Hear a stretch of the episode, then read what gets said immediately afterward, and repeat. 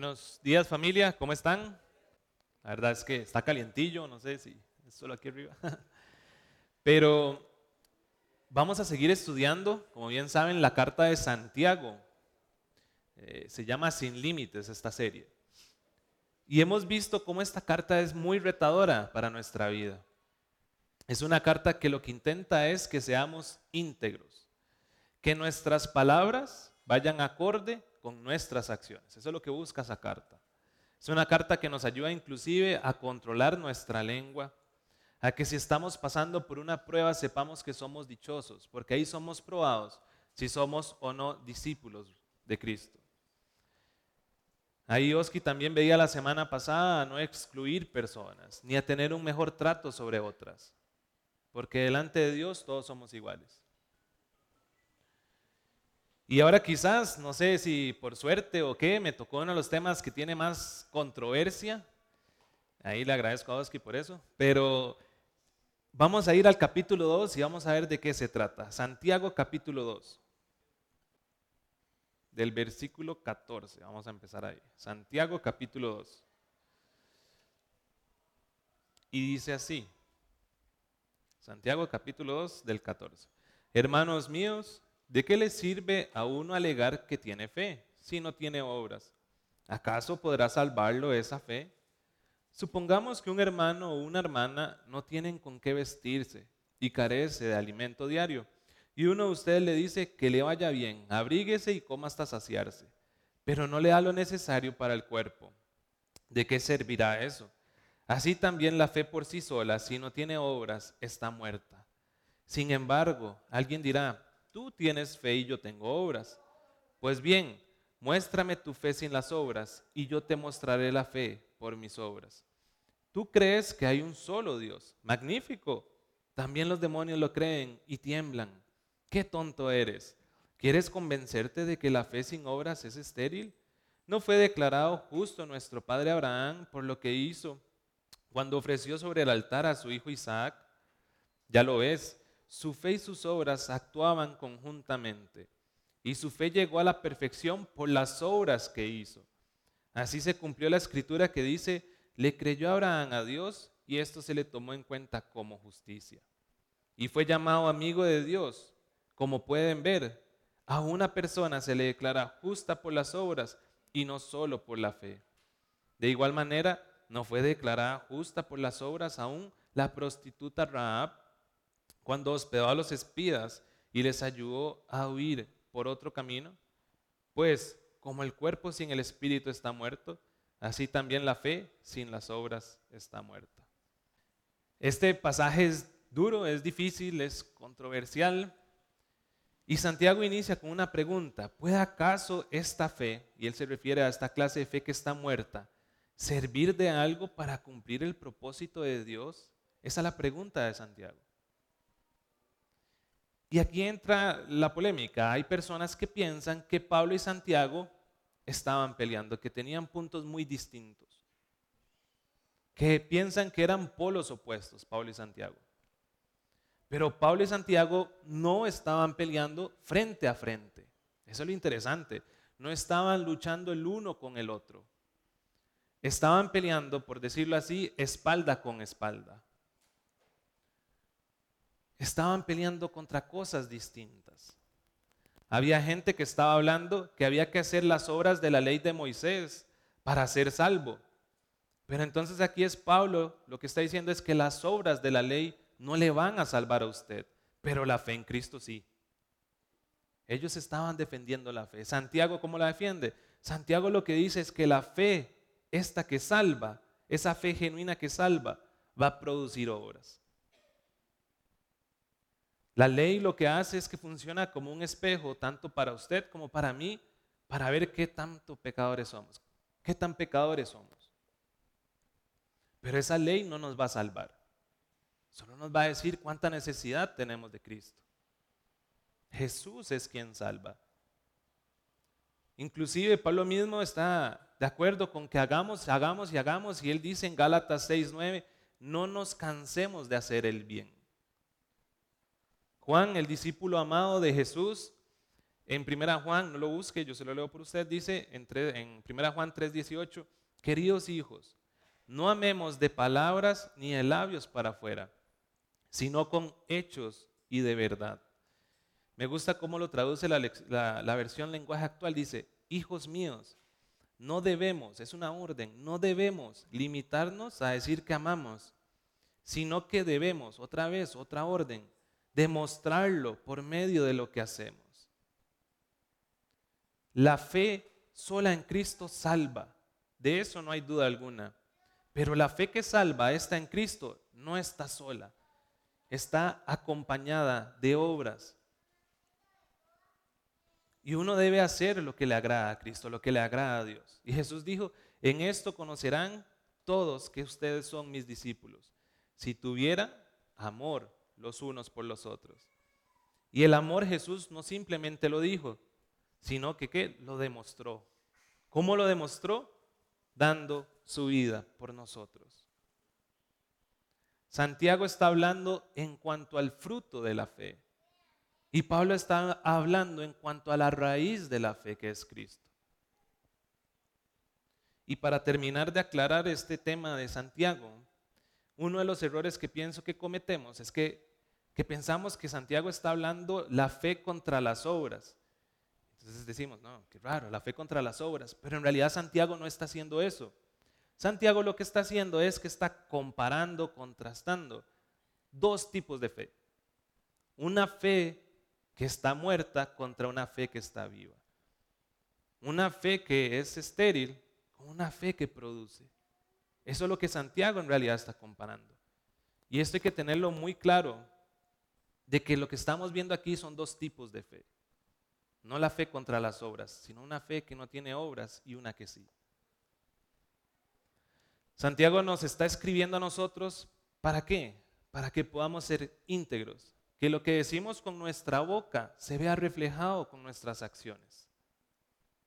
No como quienes, los fariseos. Los fariseos decían un montón de cosas, pero no las cumplían, no las hacían. Santiago nos dice, en esto consiste todo. En hablar en amor, en servir a aquellos que son vulnerables y tener una devoción para Dios. Ahora sí, vamos a ir estudiando verso a verso. Entonces le invito a que vayamos al versículo 14, que es donde vamos a iniciar. Santiago capítulo 2, versículo 14. Y dice así, hermanos míos, ¿de qué le sirve a uno alegar, o sea, de qué le sirve a uno decir que tiene fe si no tiene obras? Esta es una pregunta retórica. ¿Sirve de algo tener una fe que no tiene obras? Y luego dice algo más fuerte. ¿Acaso podrá salvarlo esa fe se refiere a esa fe que no está acompañada de obras, puede salvarle, puede cumplir el propósito de Dios una fe que no tiene obras. Santiago lo que está diciendo es que una fe que no está acompañada de acciones está muerta. Y que la fe que es genuina tiene que venir con obras, tiene que venir con obediencia por parte de usted y por parte de mía. Ese es el trasfondo de la porción de este que acabamos de leer. Pero lo interesante es que no solo esto nos dice, no solo Santiago 14 nos dice esto, sino que la Biblia en su totalidad, y la vamos a ver, nos lo confirma. Quiero aclarar que aquí el punto no es juzgar a los demás y decir, ah, es que vea, este no hace nada, es que este... No, es examinarnos a nosotros mismos. La mayoría de la Biblia es para ver cómo estamos viviendo. ¿Estoy viviendo como agrada a Cristo? No es para andar juzgando a los demás. Pero la Biblia sí nos deja algo muy claro. Hay personas que se dicen llamar discípulos y tenemos que tener cuidado con ellos si es que realmente no lo son. Esto lo voy a repetir una y otra vez porque no quiero que se malentienda. Somos salvos no por obras, pero una vez que, acepté a, a Cristo, sí soy y estoy creado para buenas obras. ¿Dónde está esto? No pierda Santiago, pero vayamos un momentito a Efesios, porque ahorita volvemos a Santiago. Efesios capítulo 2.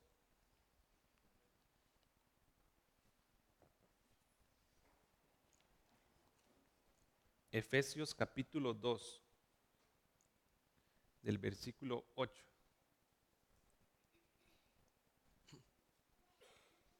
Efesios capítulo 2, versículo 8 dice así. Este es Pablo hablando. Porque por gracia ustedes han sido salvados mediante la fe. Esto no procede de ustedes, sino que es el regalo de Dios. Y aquí estamos muy claros, no por obras, para que nadie se jacte, que no es por obras la salvación, es pura mediante la fe en Cristo. Pero vea lo que sigue diciendo el 10, porque somos hechura de Dios. Todos los que estamos aquí somos hechura de Dios, todos ustedes. Dice, creados, vea para lo que usted fue creado, en Cristo Jesús, ¿para qué dice? Para buenas obras. Y sigue diciendo, las cuales Dios dispuso de antemano a fin de que qué? De que las pongamos en práctica. El punto aquí es poner en práctica lo que la Biblia nos dice, no simplemente saberla. Eso es lo que Santiago está diciendo. Tres verdades principales de esto. La fe que tengamos en nuestro corazón se evidencia en nuestros frutos, en el fruto de la vida, en lo que hacemos. Los actos de misericordia no son medios para la salvación, pero sí son una evidencia de la salvación que hay en mí. Y por último, la fe sin obras es una fe que está muerta. Y deberíamos de cuestionar, cuestionarnos en qué estamos creyendo. La fe y la obediencia hacia Jesús van juntas. No se pueden separar, no se pueden desligar. Y Santiago hace una ilustración para demostrar que la fe genuina está acompañada de obras. Y vamos a ir ahora sí al versículo 15. De Santiago, capítulo 2, versículo 15. Dice, supongamos que un hermano o una hermana no tienen con qué vestirse y carece de alimento diario. Y uno de ustedes, uno, perdón, y uno de ustedes ¿sí? le dice que le vaya bien, abríguese y coma hasta saciarse, pero no le da lo necesario para el cuerpo. ¿De qué servirá eso? Así también la fe por sí sola, si no tiene obras, está muerta. Está poniendo la imagen Santiago de alguien que, que conoce a otra persona, que sabe de la necesidad de sustento diario que tiene, pero que nada más le dice que le vaya bien, hasta luego, ahí nos vemos, llénese, coma bastante, pero no hace nada, sabiendo la necesidad que tiene. ¿De qué sirve decir que Dios te bendiga si yo sé que alguien está pasando por algo y no estoy haciendo nada? Y pienso que muchas veces eso va, y no digo que, que todos ustedes lo crean, ni mucho menos, pero que hay personas que piensan que Dios mismo tiene que bajar y ayudar a esas personas. Que Dios es responsable de cada uno de los que estamos aquí y si Dios no bajó y no la ayudó, ya ese es problema suyo. Pero mío no es, yo no creo a esa persona. Y qué triste, porque desgraciadamente también ocurre mucho esto que les cuento. Y esto lo he escuchado. Es que Dios no me puso a mí el querer ayudar a esa persona. Entonces seguramente esa persona está pasando por una prueba. Y más bien yo voy a intervenir en esa prueba y no. Entonces si no tiene comida, no tiene abrigo, es por algo que hizo debe estar pecando. Vea, le prometo que yo escuchaba eso. Y muchas veces culpamos a Dios por algo que en la Biblia nos dejó bien claro. Ayudar debería ser nuestro segundo apellido. Imagínense que la Biblia nos dice orar, debemos de orar por quienes nos persiguen. Y orar uno ora para bendecir a alguien. El tener misericordia, gracia y amor con los demás es realmente una prueba de que Cristo vive en cada uno de ustedes. Y que lo que estamos haciendo es obedeciéndole. Me devuelvo un poquito a lo que vimos la semana pasada, Santiago 2.12. Dice, se la leo en lenguaje actual, en el día del juicio, Dios nos juzgará de acuerdo con la ley que nos libera del pecado. Por eso debemos tener mucho cuidado en todo lo que hacemos y decimos, porque Dios no tendrá compasión de quienes no se compadecieron de otros, pero los que tuvieron compasión de otros saldrán bien del juicio. Y aquí quiero hacerle una pregunta. ¿Qué pasa si usted viera que hoy allá afuera está Jesús, necesitado, hambriento, con sed? Si usted supiera que está en una cárcel, que está en un hospital, ¿lo ignorarían? Y es difícil porque a veces vemos personas en la calle y no hacemos nada, pero a veces vemos un animalito y como que nos da más compasión. Pero créanme que el precio de esa persona que está en la calle es la sangre de Cristo. El valor no es poca cosa. Yo pienso que Santiago cuando escribía todo esto tenía en mente cuando Jesús estaba en el Sermón del Monte. En el capítulo 25 de Mateo eh, inicia de la siguiente manera. Eh, empieza a hablar de que están las 10 eh, mujeres vírgenes que tenían que estar listas para cuando viniera el, el esposo, ¿verdad? Luego está y habla de los talentos. Y si usted ve estas dos, nos enseñan cómo deberíamos de ser. Deberíamos de estar listos, deberíamos de duplicar los talentos que Dios nos ha dado. Pero al final del capítulo 25 habla de cuando Él va a volver. En la Reina Valera se titula El juicio de las naciones. En la nueva versión internacional se titula Las ovejas y las cabras. Muchas veces decimos, es que yo no sé cómo servirle a Dios. Y preguntamos, es que si la Biblia me dijera, vea, usted tiene que hacer esto, usted tiene que hacer esto otro, sería como más sencillo.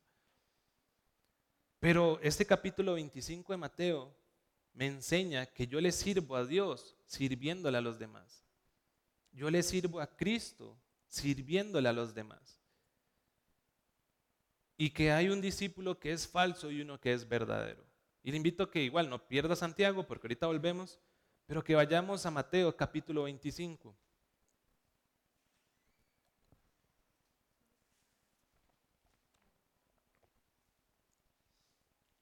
Mateo capítulo 25, versículo 31.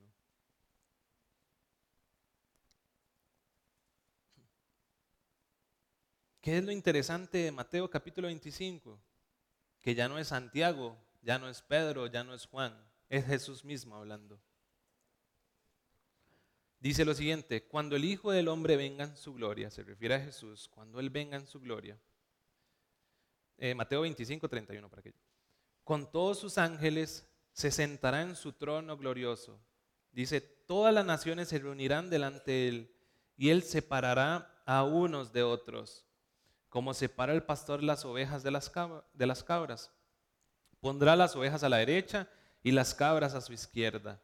Entonces dirá el rey a los que están a su derecha, vengan ustedes, a quienes mi Padre ha bendecido, reciban su herencia, el reino preparado para ustedes desde la creación del mundo. Y vean aquí qué interesante. Dice, porque tuve hambre y ustedes me dieron de comer. Tuve sed y me dieron de beber. Fui forastero y me dieron alojamiento. Necesité ropa y me vistieron. Estuve enfermo y me atendieron. Estuve en la cárcel y me visitaron. Y le contestarán los justos, Señor, ¿cuándo te vimos hambriento y te alimentamos? ¿O sediento y te dimos de beber? Cuando te vimos como forastero y te dimos alojamiento o necesitado de ropa y te vestimos. Cuando te vimos enfermo o en la cárcel y te visitamos. Y el rey le responderá, les aseguro que todo lo que hicieron por uno de mis hermanos, aún por el más pequeño, lo hicieron por mí. Son acciones lo que hicieron estos justos. Nosotros le servimos a Dios sirviéndole a los demás. Le servimos a Cristo sirviéndole a los demás. Usualmente nos quedamos solo en esta parte de la historia, pero hoy me gustaría avanzar un poquito más en este de Mateo y sigamos leyendo el 41. Luego dirán a los que están a su izquierda, apártense de mí. Y la palabra que utiliza es fuerte, malditos, al fuego eterno preparado para el diablo y sus ángeles, porque tuve hambre y ustedes no me dieron nada de comer. Tuve sed y no me dieron nada de beber. Fui forastero y no me dieron alojamiento. Necesité ropa y no me vistieron. Estuve enfermo y en la cárcel y no me atendieron. Ellos también le contestarán. Vea qué interesante, le dicen Señor también, Señor.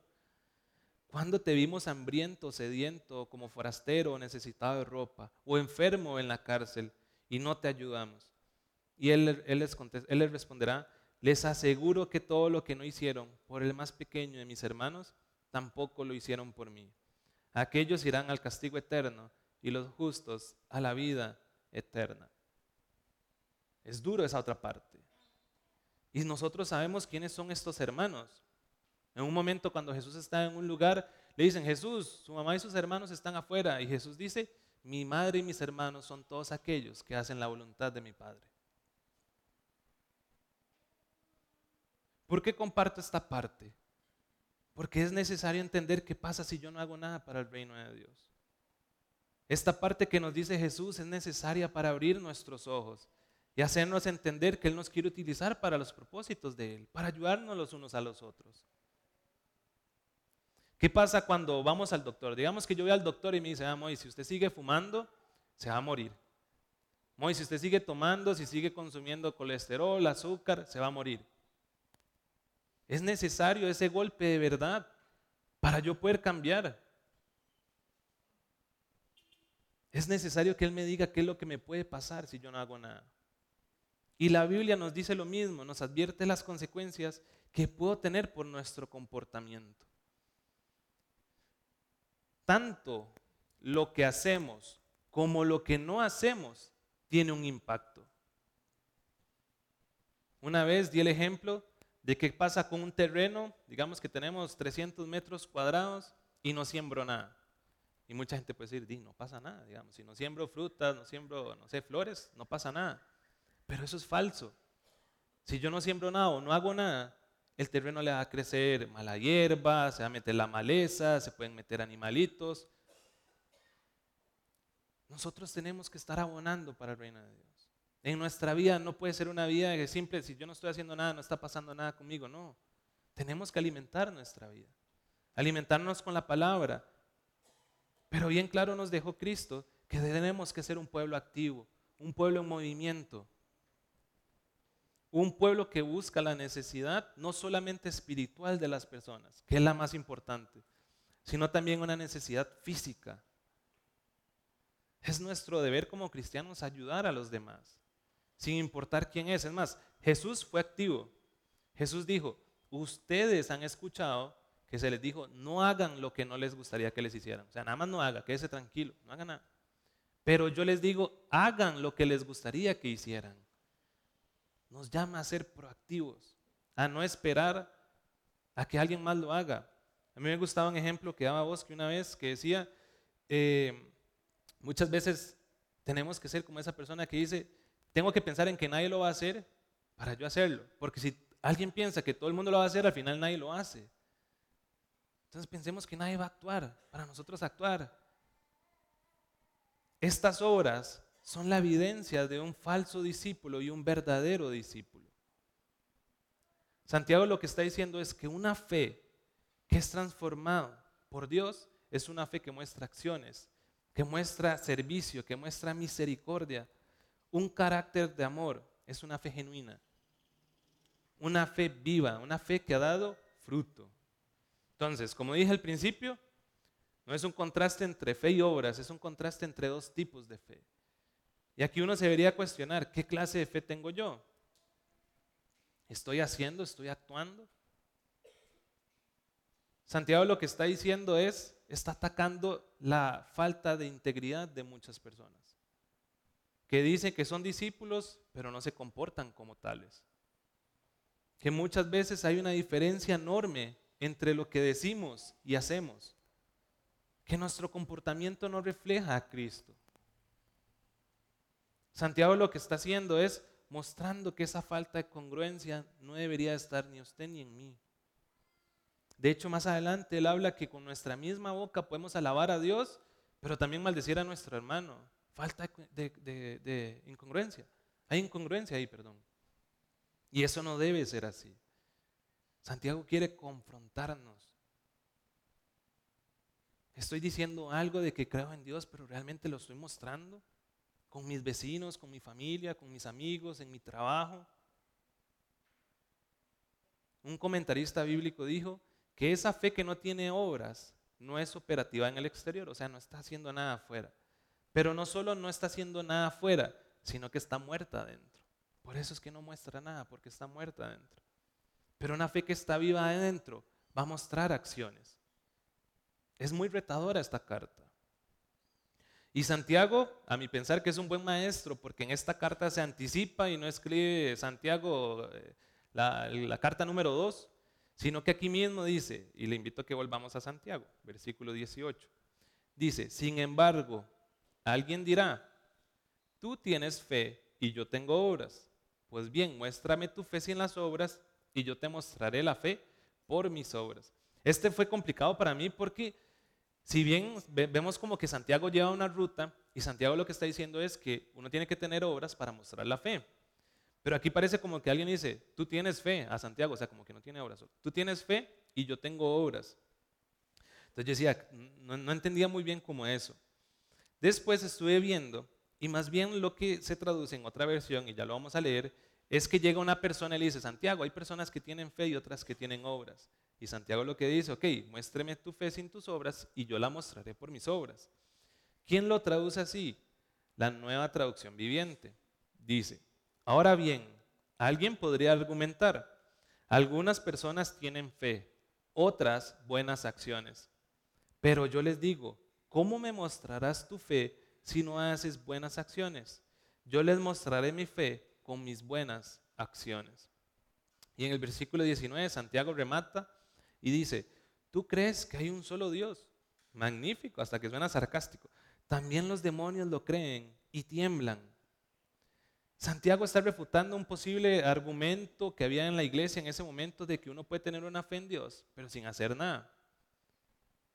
Y Santiago lo que quiere decir es, una declaración de fe no es suficiente, no para salvar, porque para eso sí, sino para demostrar que usted es un verdadero discípulo. Esa convicción de que se sabe de que existe un solo Dios y está operando e-, es interesante, pero usted debería hacerse, ok, yo creo que existe un Dios y Dios me dejó un manual de cómo yo debo ser con los demás. ¿Lo estoy siguiendo? ¿Le estoy agradando con lo que estoy haciendo? Porque no, es, no se necesita solo creer. Vean, los demonios creían, inclusive temblaban ante la realidad de, quién era Dios. Santiago quiere que meditemos en una fe que está ligada en el amor a Dios, pero también el amor a los demás. Santiago en el capítulo 4, no vaya nada más porque esto lo vamos a estudiar dentro de unas semanas. Él dice lo siguiente en el versículo 17, así que comete pecado todo el que sabe hacer el bien y no lo hace. Qué duro. Todo el que sabe hacer el bien y no lo hace está cometiendo pecado. Y ahora Santiago va a poner el ejemplo de Abraham para demostrar que una fe tiene que estar acompañada de acciones. Recuerden, y esto lo, menciono un montón de veces porque no quiero que se malentienda, de que las obras no, son, no salvan, las obras no salvan, pero sí son una evidencia de que la salvación ha llegado a mi vida. Quiero que eso quede muy claro porque no quiero que digan, ah, entonces por obras que me salvo. No, es por creer en Cristo. Pero si realmente yo estoy creyendo en Cristo, tienen que haber obras en mi vida. Porque Cristo nos llamó a ser activos, a hacer la voluntad de Dios. Versículo 20 de Santiago, del capítulo 2. Dice, qué tonto eres. ¿Quieres convencerte de que la fe sin obras es estéril? ¿No fue declarado justo nuestro padre Abraham por lo que hizo cuando ofreció sobre el altar a su hijo Isaac? Ya lo ves, su fe y sus obras actuaban conjuntamente y su fe llegó a la perfección por las obras que hizo. Así se cumplió la escritura que dice, le creyó Abraham a Dios y esto se le tomó en cuenta como justicia y fue llamado amigo de Dios. Como pueden ver, a una persona se le declara justa por las obras y no solo por la fe. Abraham confió en Dios. ¿Cómo lo demostró? Llevando a su hijo. Es más, antes de tener a su hijo, a veces parecía como que Abraham no le creía, hasta se reían y había como un juego ahí. Pero después de que ya lo tuvo, Abraham lo llevó y, llevaron al altar a Isaac, era amarrarlo, ponerlo. Y dice que fue cuando ya lo iba a, a matar. Se notó que Abraham confió en Dios con ese acto. Y vean que el, versículo 24 dice, como pueden ver, a una persona se le declara justa por las obras y no solo por la fe. La obediencia es la que nos hace decir, mira, si es un discípulo de Cristo. La fe en Cristo salva, pero esa fe no está sola, está llena de obras. Quiero que nos llevemos eso para la casa. Sigue diciendo el versículo 25. De igual manera, no fue declarada justa por las, por las obras aún la prostituta Raab cuando hospedó a los espías y les ayudó a huir por otro camino. Y es interesante, saltó del máximo ejemplo de fe que tenían ellos, el patriarca por quien inició Israel, por quien vino el pueblo de Israel, a un ejemplo muy extraño, Raab. ¿Quién era Raab? Era una mujer prostituta que vivía en Jericó, pero ella había escuchado de las grandes acciones que hacía Dios. Y por eso ella haber escuchado, ella hizo que los espías se hospedaran en la casa de ella. Y no solo eso, les ayudó a escapar. Raab confió en que había un Dios, que era poderoso. ¿Cómo lo demostró? Recibiendo a los espías y ayudándoles a escapar. Dios justifica a las personas no solo por la fe. Entendamos que también, eh, y esto quiero dejarlo muy claro, Cristo es quien nos justifica. Pero yo justifico que soy un cristiano de verdad, que soy un discípulo de Él haciendo las obras. Como digo, no somos salvos por obras, pero demostramos que somos discípulos actuando. Y le invito a que vaya conmigo a Mateo 7, nuevamente. Mateo capítulo 7.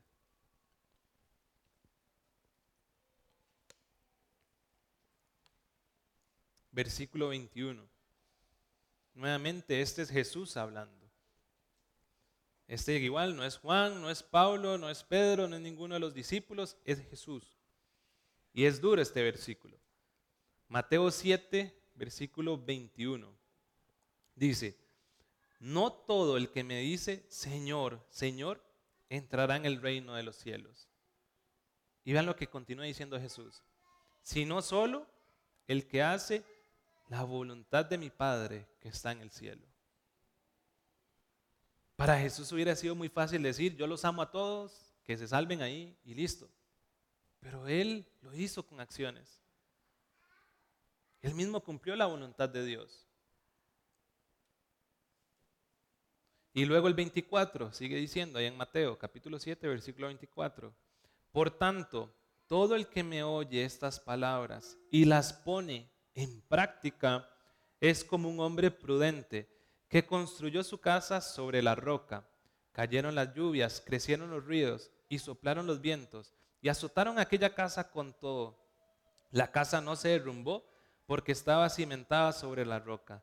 Pero el todo el que oye estas palabras y no las pone en práctica es como un hombre insensato que construyó su casa sobre la arena. Cayeron las lluvias, crecieron los ríos, soplaron los vientos y azotaron aquella casa. Esta casa se derrumbó y grande fue su ruina. Esta historia es interesante porque las dos personas, tanto el sensato como el insensato, escucharon la palabra. Los dos estaban ahí. Pero esa diferencia hace que uno sea sensato y otro insensato. Hace que uno se diga que construyó la casa sobre un cimiento fuerte, pero el otro no, sobre la arena. ¿Y cuál fue esa única diferencia que nos dice Jesús? Dice que la pusieron en práctica. Esa fue la única diferencia de construir en arena a construir en un cimiento fuerte. Ponerla en práctica. Pueden venir los vientos, el río, lo que sea, pero si la ponemos en práctica, dice Jesús, está sobre un cimiento fuerte. Pero aquí también me entraba una pregunta, ¿por qué un ejemplo tan diferente entre Abraham y Raab?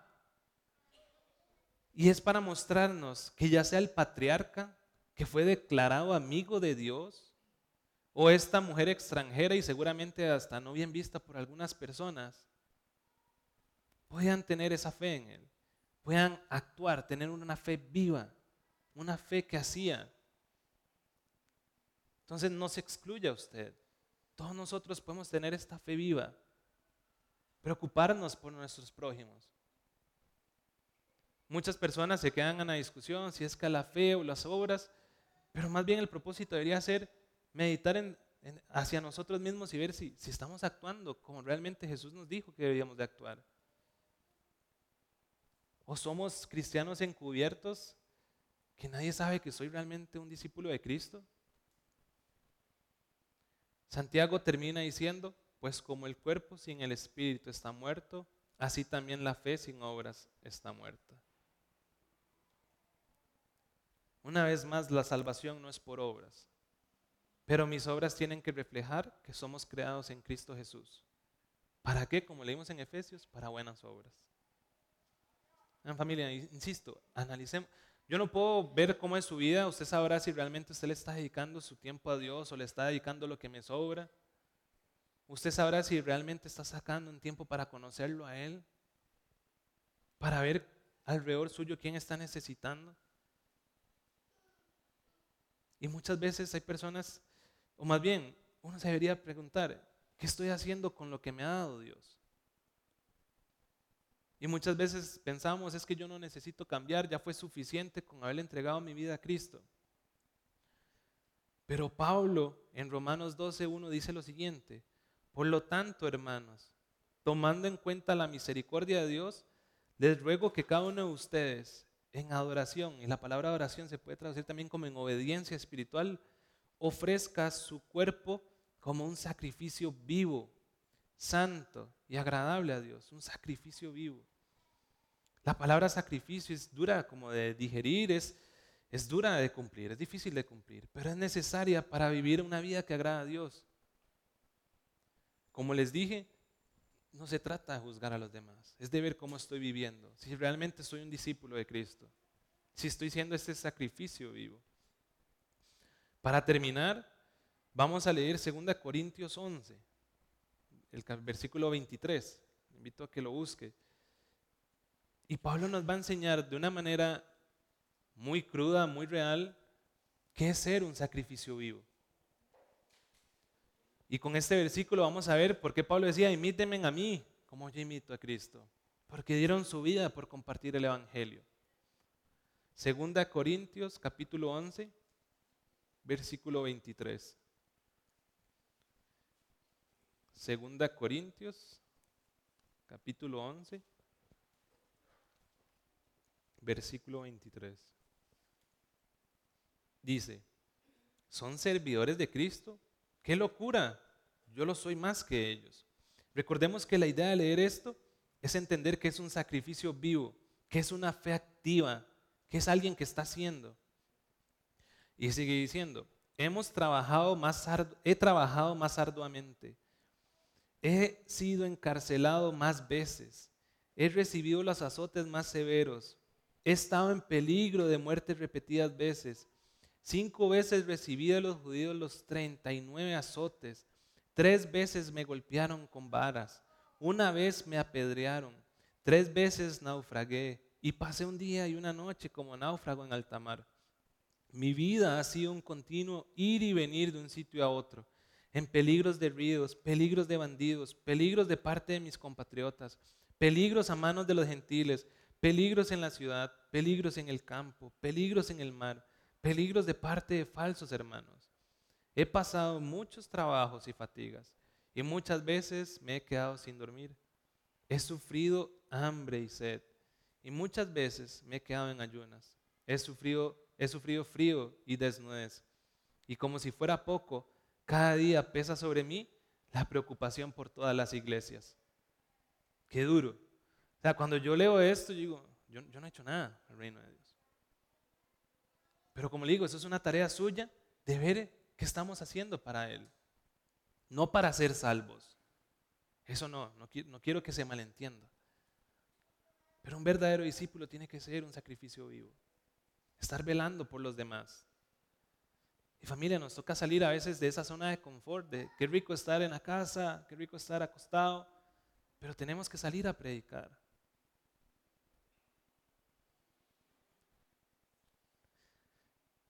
Ahora cantamos una canción muy bonita que era Siervos para su gloria.